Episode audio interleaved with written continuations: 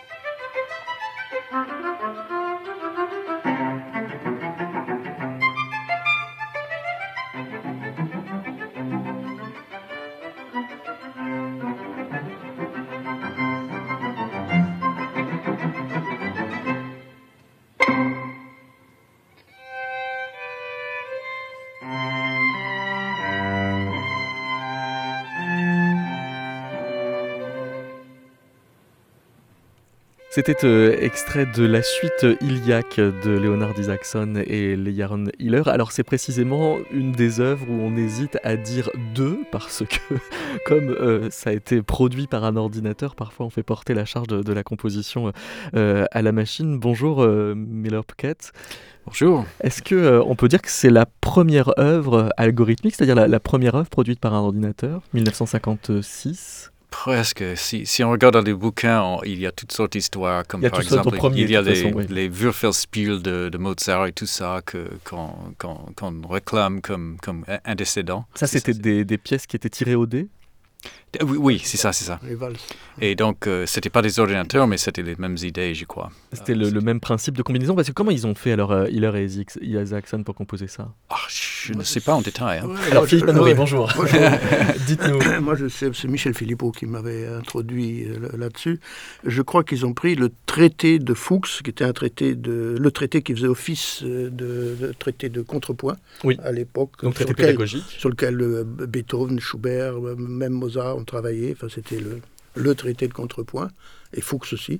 Et l'idée, c'était que dans le premier mouvement, le, le, programme respectait les, règles euh, de, Fuchs, enfin, les contrepoints, euh, pas de quintes superpropres euh, successives, pas d'octaves successives, la conduite des voix. Et petit à petit, dans les autres mouvements, il retirait des contraintes. C'est-à-dire que ce, qui, ce, qui, se passait, c'est qu'on on tirait des nombres au hasard pour choisir des notes, et si ces nombres tombaient euh, il y avait des filtres, quoi. Et Les filtres étaient les règles de contrepoint.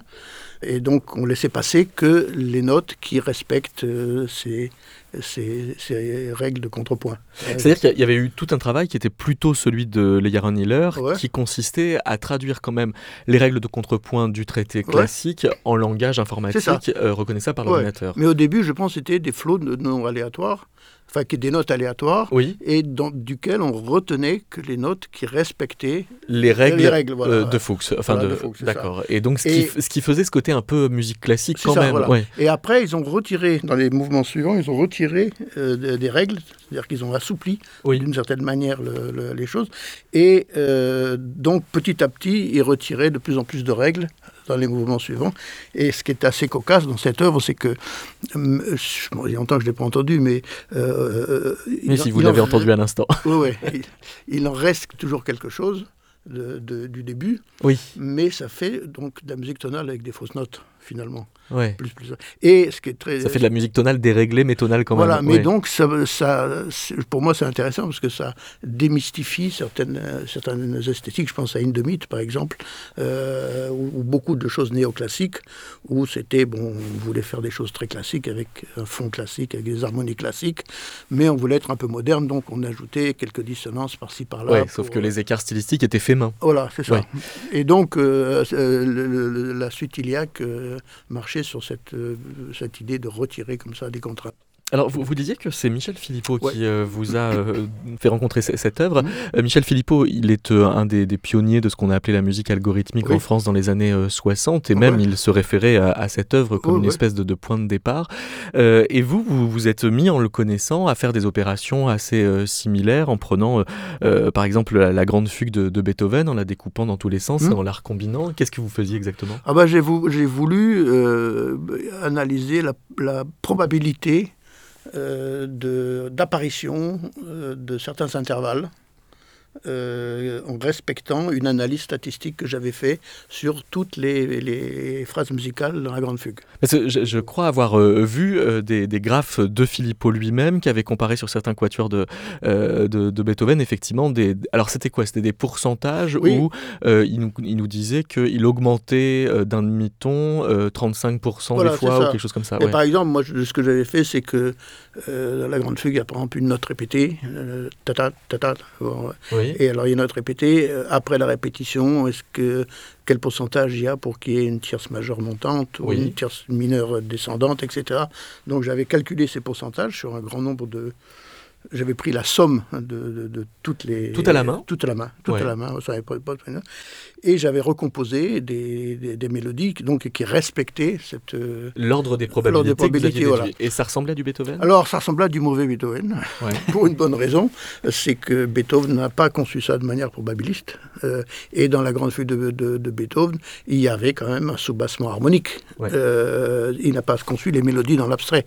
mais moi, j'ai voulu, comme ça, c'était c'était une, un peu une tentative d'analyse phénoménologique, quoi, hmm. mais qui ne prenait pas en, en considération la structure harmonique qui pourtant était bien réelle chez Beethoven. Il faut dire que si on, si on lit un, texte de, sorti de chat GPT, oui. Euh, il y a exactement le même problème. C'est qu'il il, comprend les patterns dans, dans les choses qu'il voit, mais il ne comprend pas le sens. Il ne comprend pas le lien entre les patterns qu'il assemble. C'est ça. Ouais. Et, et, donc, euh, il n'y a pas de, pas de forme, mais il y a, tout, mais il y a l'apparence. Oui, l'apparence d'une cohérence. Et finalement, euh, dans le profond, c'est le même algorithme, c'est-à-dire que c'est prendre une, base de données, euh, dans ce cas-là, beaucoup plus large, et, de, de, de, comprendre les fréquences des occurrences et d'imiter les fréquences sans avoir le, pensée derrière. Mais c'est quoi la pensée qui, euh, justement, ne échappe au calcul de, ces fréquences? Ah, Oui, ça c'est une bonne question. Qu'est-ce que les compositeurs pensent quand ils composent? Ah, Même dans le chat GPT, la pensée, c'est il y a une intentionnalité. Il y a une, quand on parle, on, ne fait pas que respecter des règles de grammaire. Il y a, il y a, d'autres opérations. Il y a une idée. On veut exprimer quelque chose, une réalité ou quelque chose, ou décrire quelque chose. Donc il y a, il y a quand même, on va dans un certain but. Et pour le faire, donc, on, utilise le langage qui a des, qui a des règles bien, bien codifiées. Mais quand on, c'est ce que dit Miller, c'est quand, quand on ne fait que respecter la codification des règles, et on retire tout l'arrière-fond euh, qui est bon, vraiment l'intentionnalité, l'expression, la, la, la, durée, hmm. enfin plein, plein de choses. On, viendra sur les autres paramètres tout à l'heure. Alors Michel Philippon, on pourrait dire c'est celui qui a importé en France ces préoccupations algorithmiques qui venaient euh, de, de la suite euh, il y a, qu'il était euh, entouré d'autres gens, de Pierre Barbeau avec qui vous avez travaillé, on en parlera tout à l'heure, de Janine Charbonnier. Janine Charbonnier, Et puis de Yanis Xenakis, qui avait un, statut peut-être un peu à part dans, dans, dans, ce groupe, et qui écrit un livre qui s'appelle Musique formelle, dans lequel le premier chapitre s'intitule Musique statistique entre parenthèses générale libre, et chapitre 2, musique statistique markovienne. Miller Puckett, vous pouvez nous expliquer la différence entre une musique stochastique libre et une musique stochastique markovienne? Oui, la, différence est, à, ma connaissance, la différence est la suivante, c'est que la musique totally stochastic, je crois que c'est le truc en anglais qu'ils ont dit, euh, c'est une musique qui n'a pas de mémoire du tout. Une musique stochastique, c'est ça, ça n'a pas de mémoire? Oui, donc, euh, il faut dire que euh, comment dire, le langage est mal, utilisé là. Parce que stochastique, ça peut en général euh, référer à, à, des processus Markov aussi.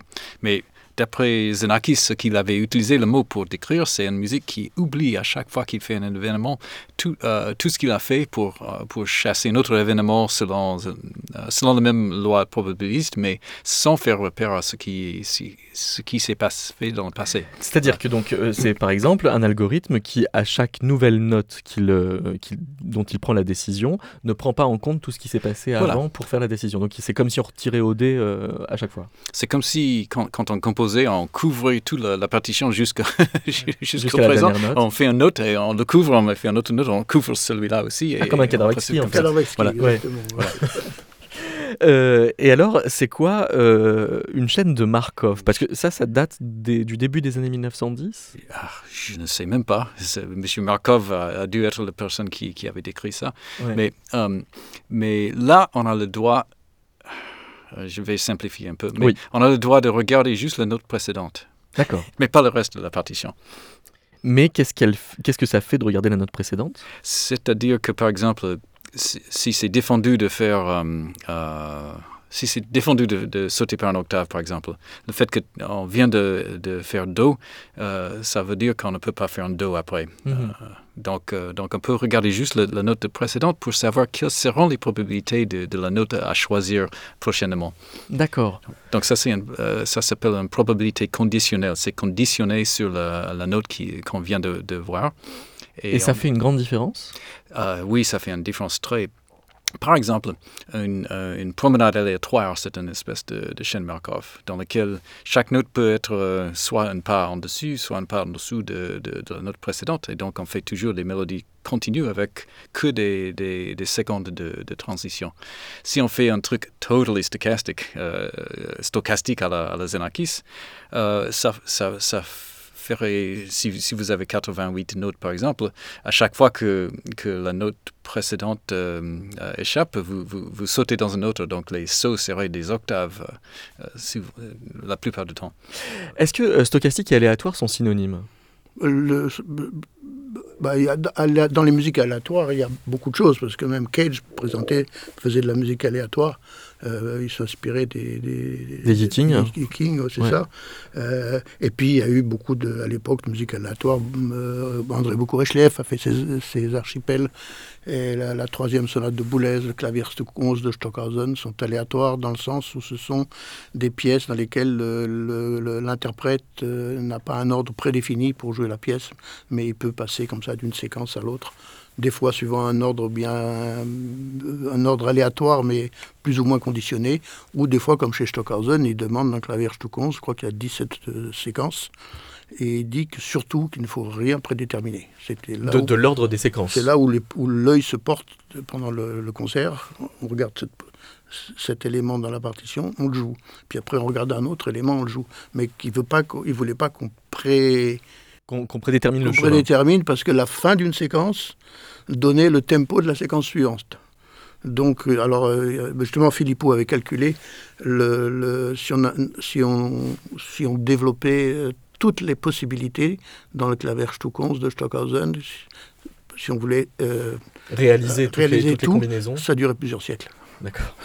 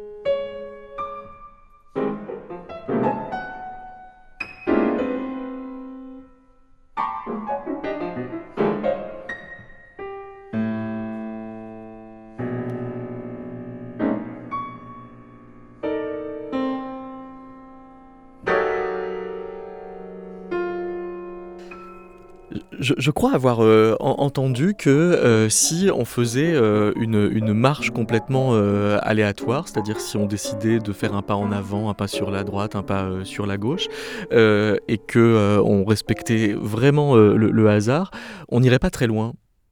Comment ça se fait? C'est ce qu'on appelle drunk walk. Euh, oui, le, oui, le, promenade de, de, livre. Euh, l'ivrogne. Oh, sauf que lui, il va, il zigzag, mais il va propre et droit, le livrogne. Bah, c'est vous qui le dites. Peut-être que je connais des ivrognes un peu sobres.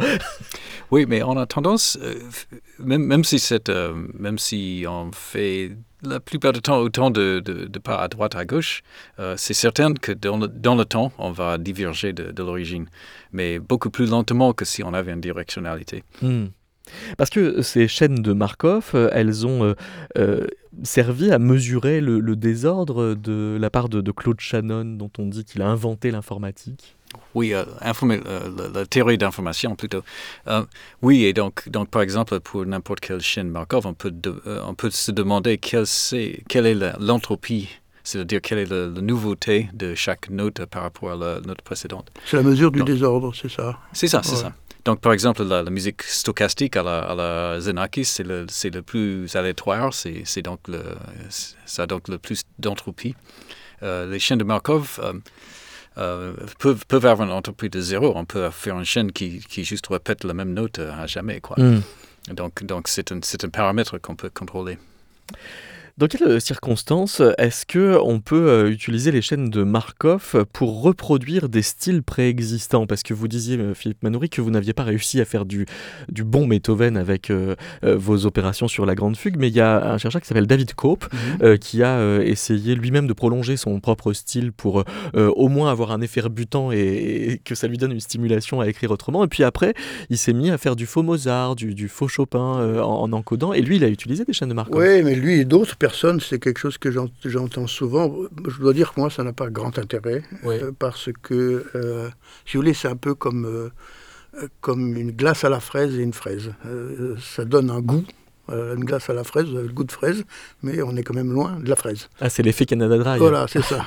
Et donc, j'ai entendu des gens qui font du faux Rachmaninoff ou du faux Brahms en prenant comme ça des, des choses aléatoires ça marche pendant un tout petit moment. Effectivement, on entend qu'il y a des accords qui sonnent un peu comme Rachmaninoff ou des mélodies qui sonnent un peu comme Brahms.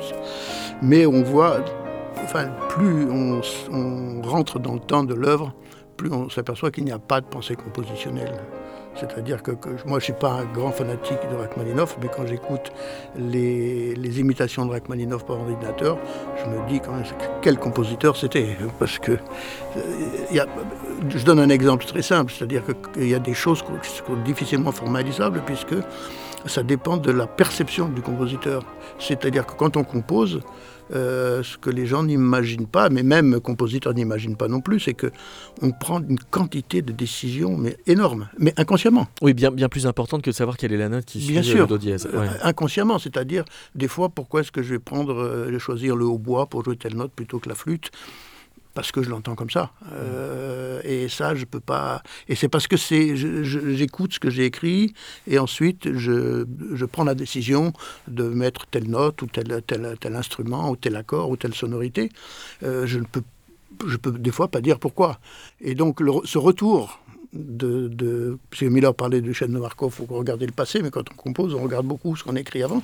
Et, et ce qu'on écrit avant nourrit et là, ce qui est important, c'est le domaine de la perception. C'est-à-dire que le compositeur perçoit euh, dans sa tête ce qu'il a écrit, ce qu'un ordinateur ne peut pas faire. Euh, et donc la pensée compositionnelle se, se, euh, délie, quoi, se dilate plutôt.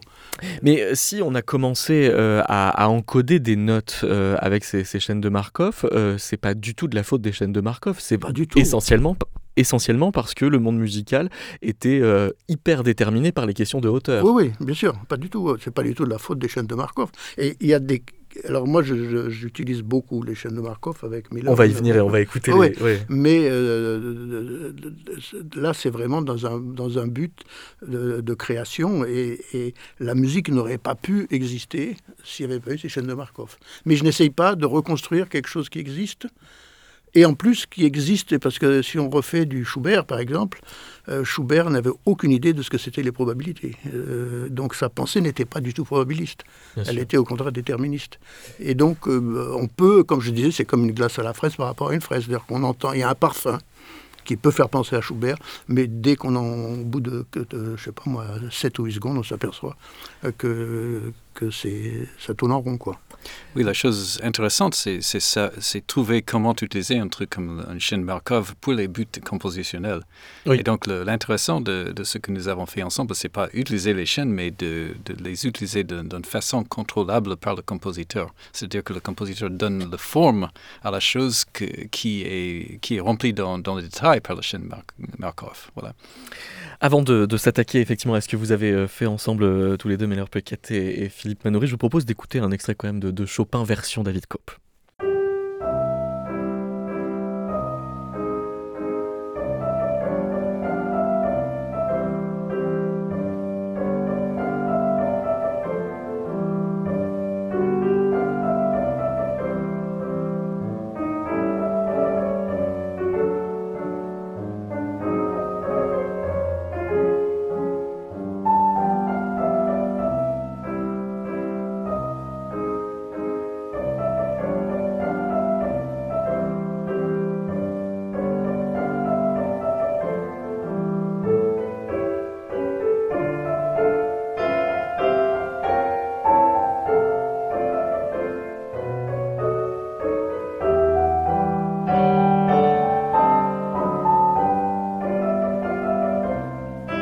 Que l'on vient d'entendre, pour vous, euh, Philippe euh, Manoury, c'est plutôt une glace à la fraise euh, qu'une fraise. mais si on avait voulu faire une fraise, est-ce qu'il n'aurait pas simplement fallu appliquer à la glace à la fraise une chaîne de Markov qui prend en compte les questions de consistance, par exemple? Oui, mais alors, Miller a parlé justement des chaînes de Markov qui, qui retournent un peu en arrière. on peut évidemment dire que une note va décider de la note qui va suivre, mais on peut aller plus loin, on peut faire une... Euh, une, mémoire plus importante. Voilà, c'est-à-dire on peut dire que euh, s'il y a trois notes euh, qui montent, par exemple, la quatrième va être telle ou telle note. Quoi. Hmm. Donc on peut, on, peut aller plus, on peut aller plus dans le passé, que, si l'on veut. Et pour faire du Chopin, comme je disais tout à l'heure, il faudrait aussi que l'ordinateur puisse apprécier ce qu'il a fait et en tirer un jugement esthétique pour savoir ce qu'il va faire maintenant. Parce que le jugement esthétique, il est en permanence dans la tête d'un compositeur et, aussi d'un improvisateur d'ailleurs. Les, premiers compositeurs algorithmiciens euh, français, on parlait de Michel euh, Philippot, de Pierre Barbeau par exemple, ils euh, utilisaient les chaînes de Markov ou que pour les questions de hauteur ou ils l'appliquaient aussi sur les dynamiques sur, Non, je pense surtout les questions de hauteur. Ouais. Tandis que Xenakis avait utilisé ces trucs stochastiques pour contrôler tous les paramètres musicaux. Tous les paramètres Oui. tous, même la masse? La masse. La densité. La densité Il utilisait la loi de Poisson. oui. Je crois oui. C'est quoi la loi de Poisson? La loi de Poisson, c'est une loi qui permet, de, si on veut par exemple, d'avoir euh, des sons qui vont à une certaine vitesse, exemple de densité de 3 sons par seconde. Euh, par exemple, dans une pièce comme Herma de Xenakis, qui est, magnifique pour ça, euh, il y, a des sons, des classes de sons qui vont à différentes vitesses, et il y a par exemple des sons pianissimo qui vont à 8 sons par seconde, et des sons fortissimo qui vont à 1 son par seconde. Ce qui ne veut pas dire que 8 sons par seconde, on aura toujours 8 sons chaque seconde. Hmm. Mais si on, fait la somme des secondes et si on divise le nombre d'événements par la somme des secondes, on obtiendra 8. Voilà, et ça, c'est une vision globale, globale qui donne, qui donne comme ce qu'il appelait des densités, c'est-à-dire des vitesses dans lesquelles les, sons se succèdent. Et, cette loi de, Poisson, elle a des origines militaires, c'est ça? Oui, je crois que Poisson, qui était un, mathématicien français, l'avait expérimenté sur les, le nombre de chevaux dans l'armée napoléonienne qui étaient morts avec un coup de pied de cheval. Et il avait modélisé ça euh, mathématiquement. Voilà, c'est ça. Et comme Markov avait euh, modélisé mathématiquement sa théorie en analysant les occurrences de, des lettres ou des mots dans, euh, dans un texte de Pushkin. Tandis que Claude Shannon a utilisé des, des chaînes de Markov pour créer la compression?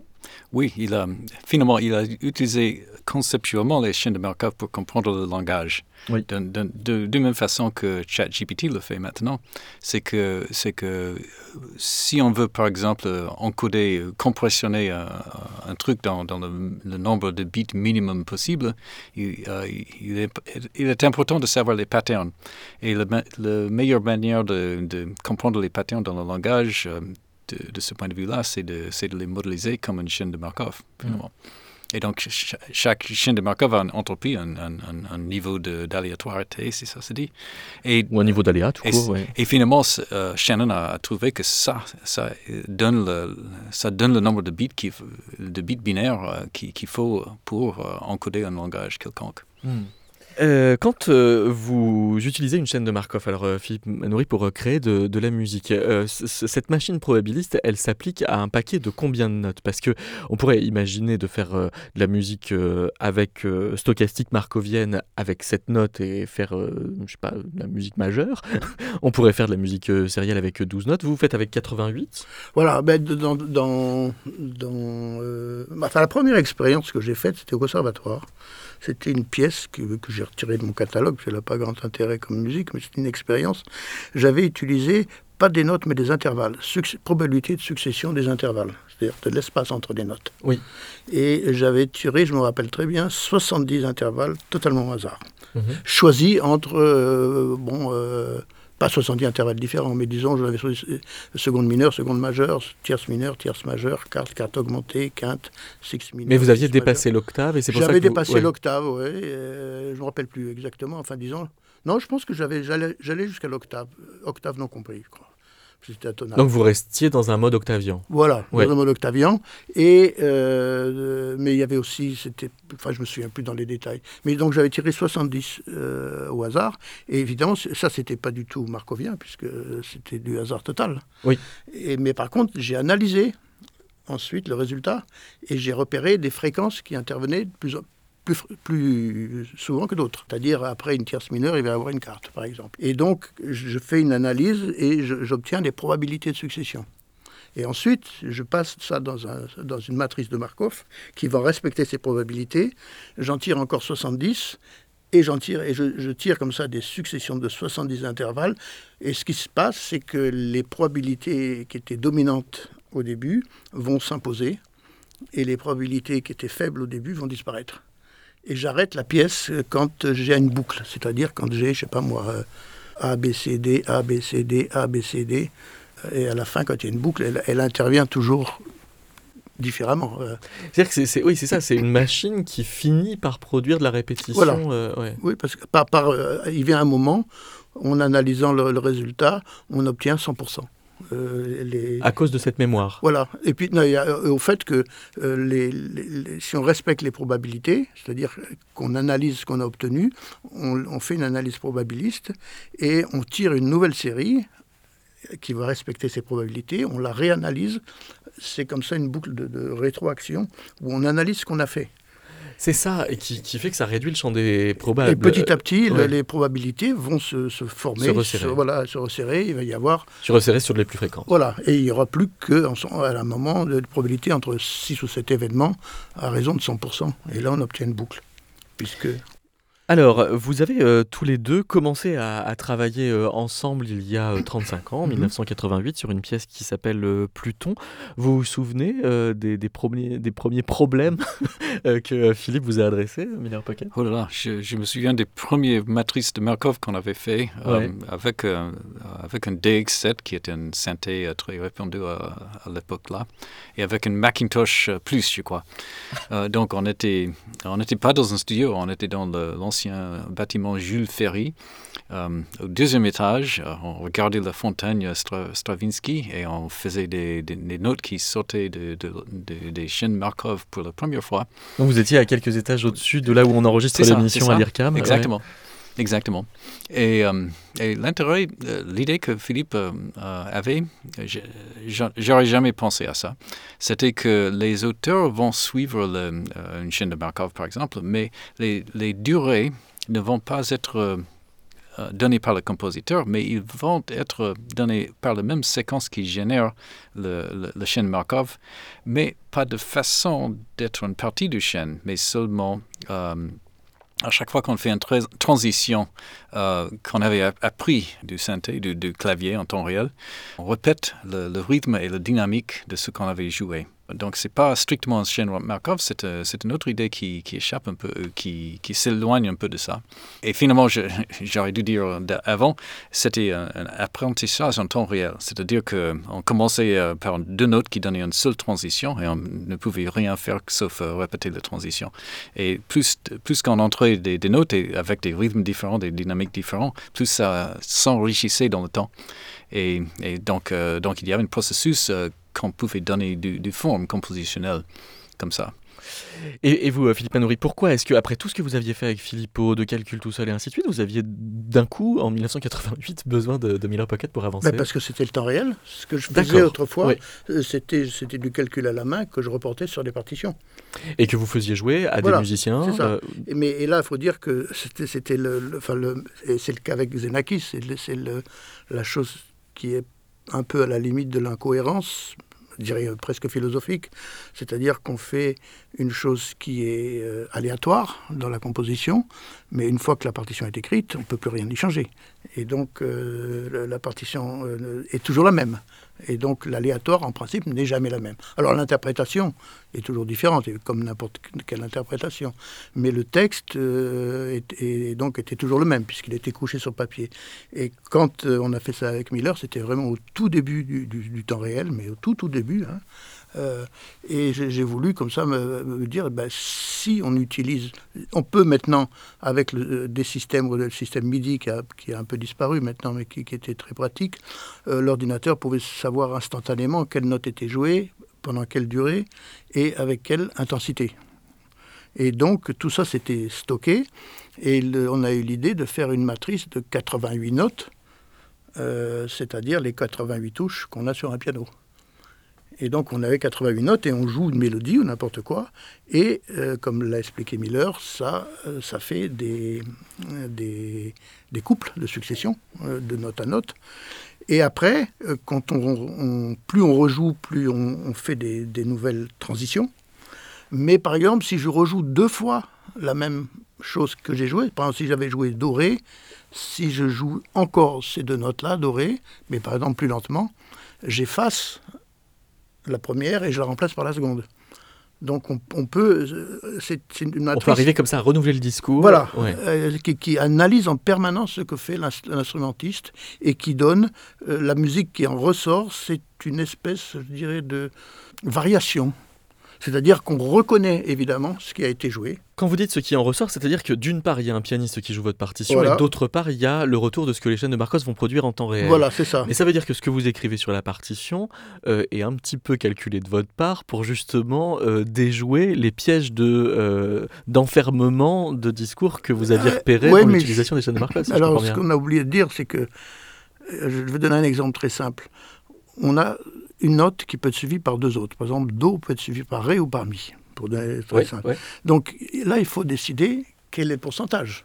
Euh, avec quel pourcentage on va avoir la succession dorée et la succession de Mi. Oui.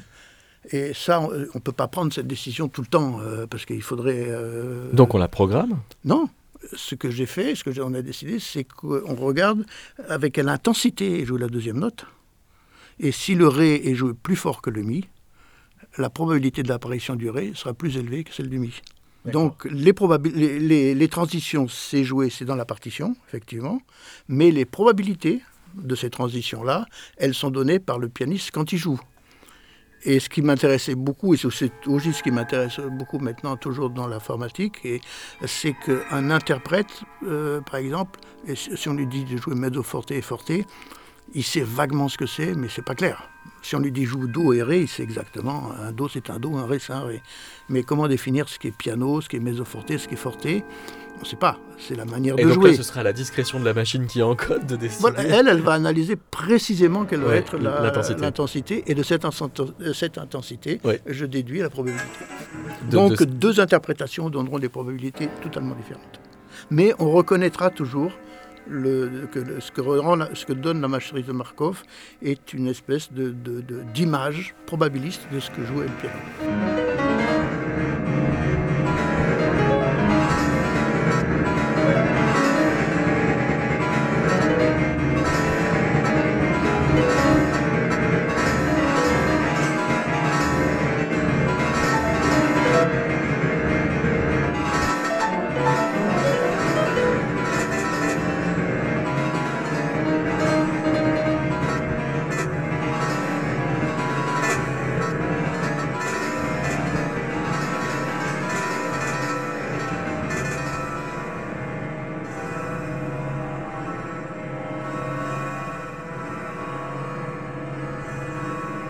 Extrait de, Pluton de Philippe euh, Manoury et Miller Pocket, on peut dire.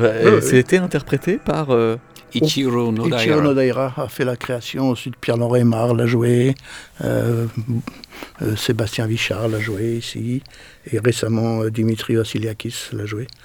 Et alors, à peu près 30 ans avant, Pierre Boulez avait écrit pourquoi choisir le réseau aussi méticuleusement? Pourquoi ne pas laisser ce réseau lui-même à l'inadvertance? C'est ce que je n'ai jamais pu éclaircir.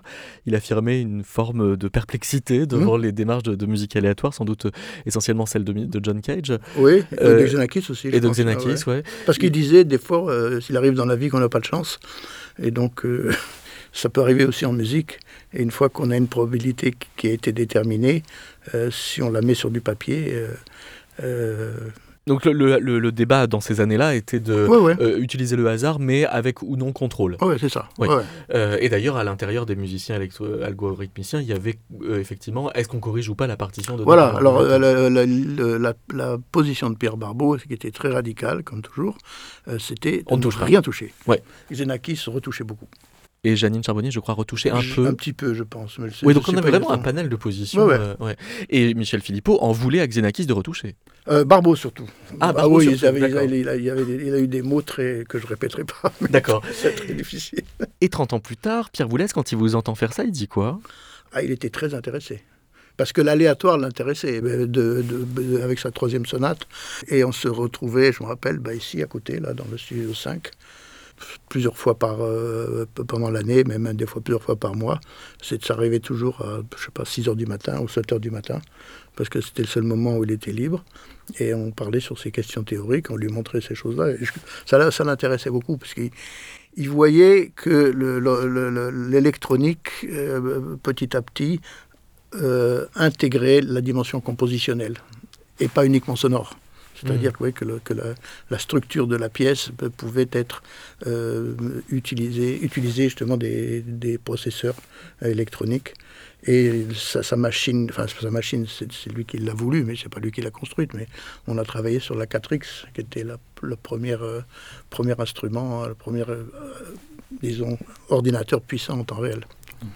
Si j'ai bien compris, pour, pour Pierre Boulez, l'intérêt c'était la surprise c'était le, c'était, c'était que lui-même, comme chef d'orchestre par exemple, pouvait jouer une pièce dans laquelle il ne pouvait pas savoir à l'avance comment ça déroulerait.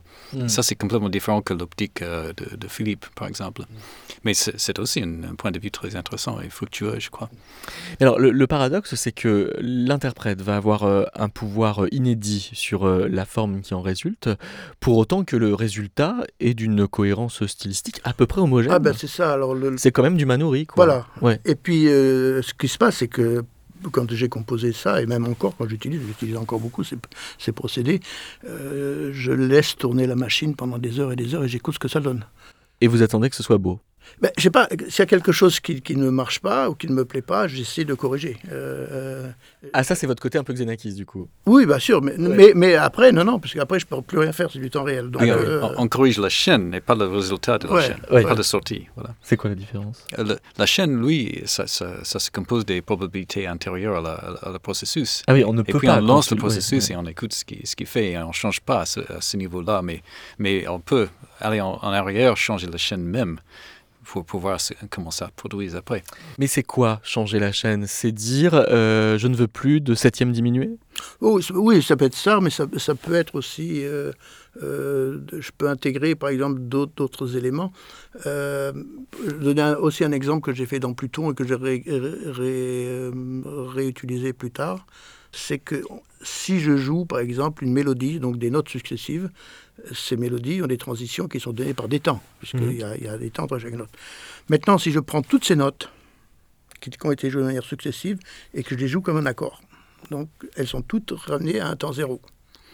Et donc euh, maintenant, quand il va y avoir une de ces, de ces notes, elle a le choix, la matrice a le choix entre continuer la mélodie ou jouer un accord et bloquer.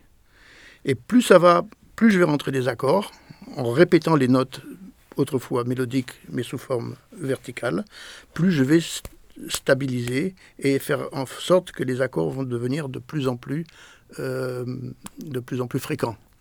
Et le paradoxe, pas le paradoxe, mais l'expression qui, qui, en ressort et l'image que je donne, c'est l'image d'un orage. C'est-à-dire, vous êtes dans la campagne, euh, il y a un orage qui éclate, la certitude que vous avez, c'est qu'il va y avoir de la foudre et puis des éclairs, mais la foudre va tomber. Mais vous ne savez ni où ni quand.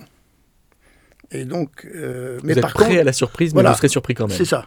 Et donc, on est dans un paysage familier qu'on reconnaît, enfin, disons, une situation familière qu'on reconnaît, mais le, le, le, détail de cette situation vous échappe complètement.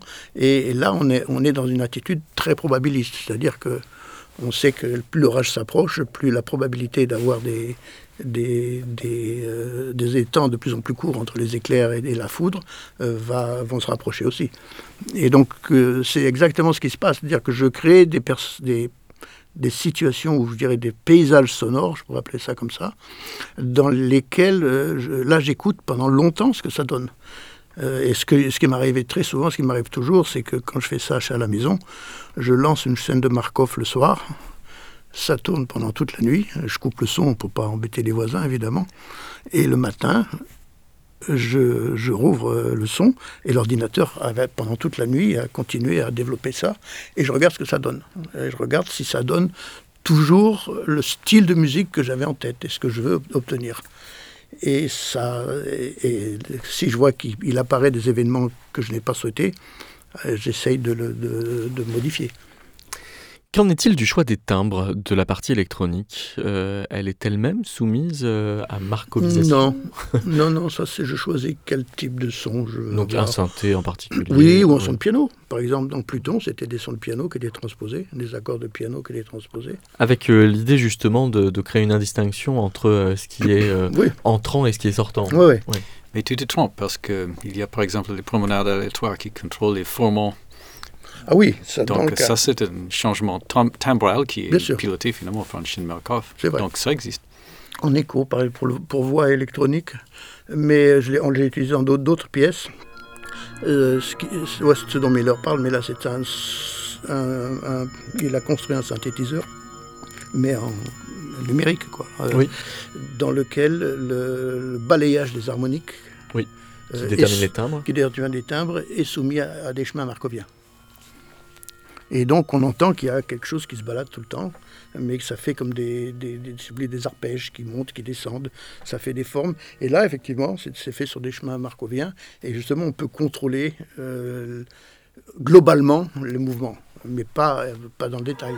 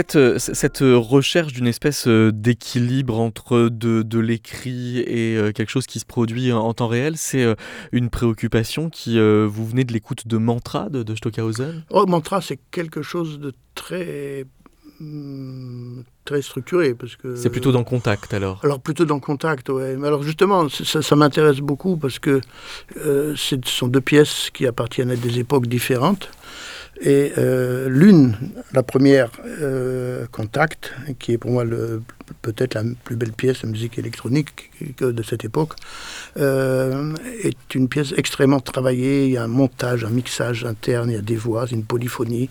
C'est quelque chose de vraiment très, très impressionnant. Les timbres sont un peu datés à écouter les maintenant. Les timbres sont un peu datés, mais c'est le cas de beaucoup de musique électronique. Moins daté que les pièces de Schaeffer, je trouve, et de Pierre-Henri, personnellement. Et euh, c'est l'enregistrement qui, fait que. Mais euh, c'était une, musique électronique très euh, active. Quand il a fait Mantra, c'était le tout début du temps réel, mais pré-informatique. L'informatique n'existait pas à l'époque. Disons, elle existait, mais pas en musique. Et là, on s'aperçoit que la musique électronique était très passive. C'est juste une transformation des sons du piano. Mais quand le pianiste ne joue pas, l'électronique se tait, dit rien. Et moi, j'étais toujours un peu attiré par euh, ces deux choses-là. Et je me suis dit, euh, avec l'ordinateur, ce qu'il faut, c'est euh, échapper à cette passivité du temps réel. C'est-à-dire que l'ordinateur répond à un instrument, mais ne s'exprime pas lui-même, enfin ne, ne hmm. produit pas lui-même quelque chose en dehors du, du champ instrumental. Et donc, les chaînes de Markov, c'était une manière de donner de l'autonomie et de faire en sorte que la machine va continuer à produire de la musique, suivant certaines ce qu'on a expliqué avant, mais euh, ça ne va pas, c'est pas lié à une, contingence instrumentale, c'est-à-dire qu'il y, a une certaine autonomie et on retrouve dans ce cas-là, euh, on peut retrouver une complexité qu'on avait dans la musique euh, électronique tel qu'on l'a euh, évoqué dans Contact, par exemple, avec une, complexité, euh, une polyphonie à l'intérieur, parce que la musique est active, il y a une activation. Et alors là, vous, vous superposez les, euh, les, paramètres à, fond. C'est quoi le, problème que, que, vous essayez de résoudre avec cette pièce? Ah bah C'est d'avoir que le pianiste, les, les, les pianistes d'audio hein, sont environné par quatre pianos démons, ce que j'appelle les pianos démons, c'est-à-dire quatre pianos euh, qui, qui, sont virtuels. Des sons de piano, il n'y a que des sons de piano tout le temps dans la pièce. Et, euh, ils sont en, en, résonance avec eux. Et donc, ces pianos virtuels vont beaucoup jouer sur les chaînes de Markov. C'est-à-dire qu'ils vont produire de la musique markovienne euh, aléatoire, mais comme on l'a dit, avec des, des, des, des choses reconnaissables. Et alors évidemment, les deux pianistes, euh, comme l'ordinateur produit toujours quelque chose de différent, ne peut pas écrire une partition que les pianistes vont suivre, puisque l'ordinateur va le calculer. Hmm. Donc l'idée, c'était de trouver une manière euh, de comment ces deux pianistes vont réagir l'un à l'autre, mais surtout et, au démon. Ouais, Et justement, il y a un moment où euh, il, y a, je parlais de ces accords, et à un moment de, ces accords naissent quelques brides euh, mélodiques qui vont petit à petit disparaître. Quoi. Et les, pianistes doivent être aux aguets, et euh, je leur ai dit, ben, essayez de, de répondre et de jouer avec ça, c'est-à-dire quand vous entendez tel événement, soyez réactif et jouez telle chose. Donc tout est écrit, c'est pas une improvisation, mais le temps est très libre. C'est-à-dire que je dis pas ici attendez deux secondes. Euh, le, le, temps de réaction est donné, laissé à la liberté des pianistes.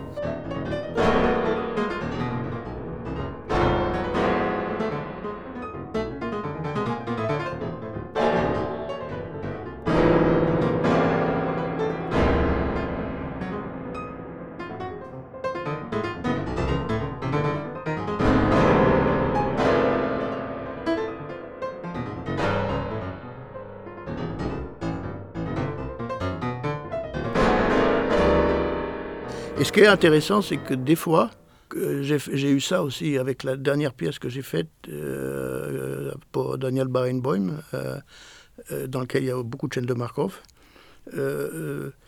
on a l'impression que c'est le pianiste qui déclenche les choses, alors que ce n'est pas du tout vrai. Et les gens ont l'impression, puisqu'ils entendent que ce que produit le pianiste est joué par la chaîne de Markov, mais la rencontre est totalement fortuite. Et ça donne l'impression d'un déterminisme. C'est-à-dire, on dit, tiens, cet élément-là, il a été déclenché par le piano. Parce qu'on entend qu'il y a une, comme une réaction de cause à effet. Mais la vérité, c'est pas ça. La vérité, que ça, ça, arrive, ça arrive par hasard. Et là, je trouve ça intéressant parce que ça donne une perception qui n'est pas du tout probabiliste. On, hmm. on dirait qu'elle est déterminée, mais elle n'est pas déterminée, elle est probabiliste.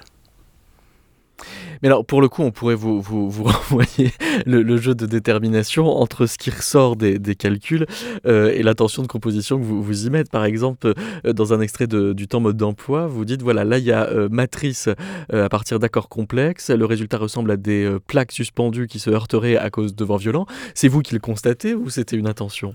C'est moi qui l'ai constaté. Oui. non, parce qu'il ne faut pas oublier que... Donc le, programme, vous le déduisez du résultat des choses Alors, mais il ne faut pas dire que la musique électronique, elle ne peut pas s'écrire euh, à l'avance. C'est-à-dire qu'il faut avoir la machine et puis expérimenter. Euh, c'est pas comme une partition d'orchestre, on peut tout prévoir et, là il faut expérimenter.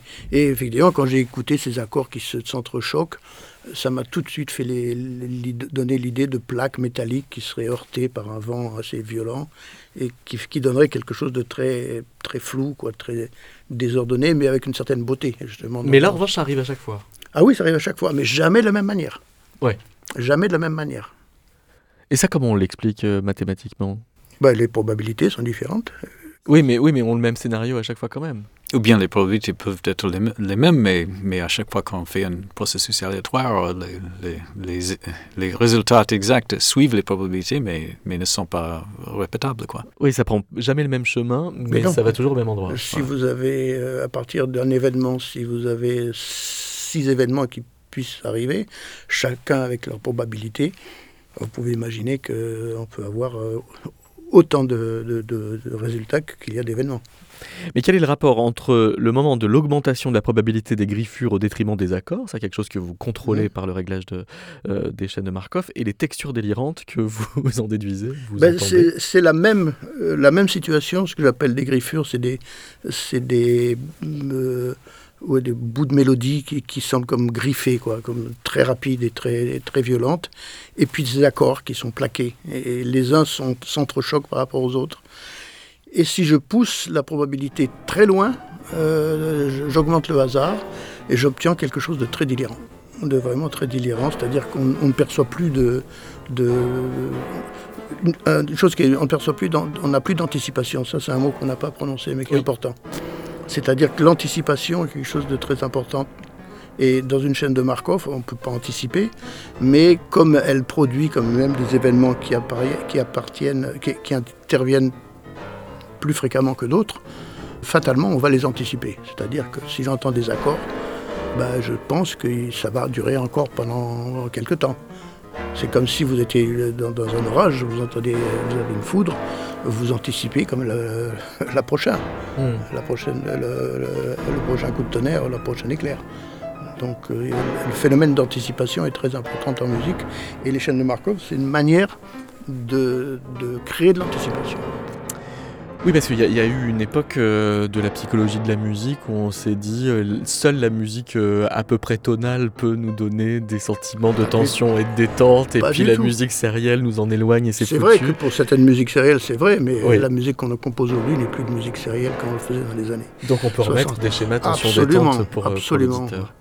et moi, l'autre chose qui me fascine avec les chaînes de Markov, comme je dis un peu en plaisantant, c'est que j'ai l'impression qu'on a réalisé le vieux rêve de Beethoven. De la variation infinie. La variation infinie.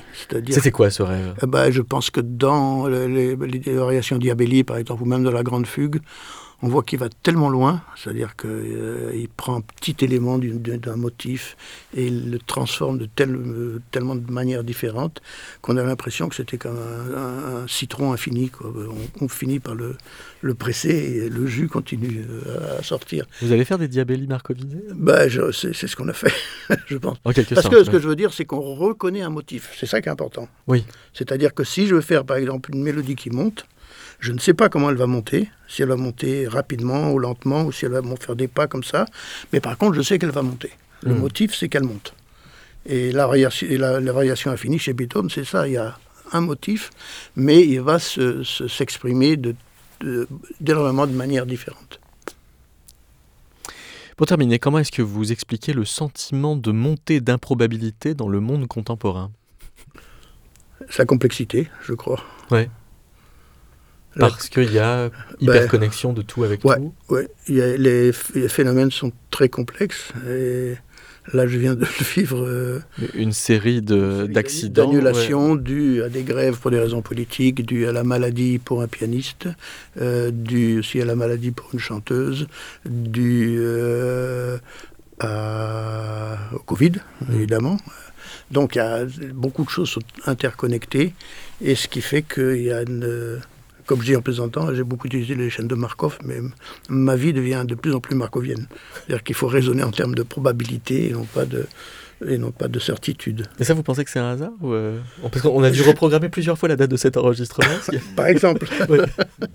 Ce qui est la conséquence. On ne sait pas si le hasard existe dans la réalité ou pas, finalement. Ah. Mais, mais c'est comme si ça existait. On, a toujours tendance à percevoir la réalité comme si c'était de hasard. Oui, et puis euh, parce que aussi, euh, à, l'inverse, euh, John Cage, par exemple, projetait sur le hasard une espèce d'ordre du monde ultra. Quoi, Mais il y a dans les sciences, je ne suis, pas, je suis pas un scientifique, mais il y a dans les sciences qu'on appelle la théorie du chaos, par exemple, qui prouve qu'il y a des phénomènes. le hasard, on pouvait, on pouvait penser avant que c'était juste une méconnaissance de notre part. C'est-à-dire, phénomène très complexe. On connaît oui, pas à la Spinoza, en fait. oui, c'est ça. C'est parce qu'on ne sait pas que. Mais maintenant, on sait qu'il y a des, des, phénomènes qui sont intrinsèquement euh, probabilistes. La météo, par exemple. La, la, la, météo, qui est une des, euh, des premières euh, manifestations de, des gens qui ont fait la théorie du chaos. Oui, il n'y a pas de hasard là-dedans, mais pour le comprendre, le meilleur outil que nous avons, c'est le hasard. C'est ça. C'est-à-dire que, c'est-à-dire que modéliser un, truc qu'on ne comprend pas, euh, un, outil très très fort pour faire ça, c'est de se considérer comme un processus à hasard. Et c'est ce qui explique que euh, certaines musiques pas du tout euh, aléatoires mais hyper complexes ressemblent à de la musique aléatoire? Absolument. Et, c'est par exemple l'excès et même les, les, les, une chose qui est intéressante philosophiquement, je dirais, c'est que les extrêmes se touchent parce que euh, si vous avez trop de complexité, justement, l'auditeur ne peut plus rien anticiper, c'est trop complexe. Ce qui arrive avec les gens, par exemple, qui écoutent certaines musiques contemporaines, ils ne sont pas habitués culturellement à cette musique, et c'est trop complexe, et, et pour eux, ça devient du bruit. Et, ça ne peut... oui, ça, et donc, ça devient quelque chose de très simple, ça va, ça va du, c'est de la grisaille. Ouais. ça, c'est Et finalement, l'extrême complexité peut donner naissance à quelque chose de très simple. L'exemple le plus frappant, c'est le bruit blanc. Merci beaucoup Philippe euh, Manoury, merci euh, Miller Pocket et euh, on se quitte avec un extrait de, de, cette pièce composée pour Daniel Maronboim.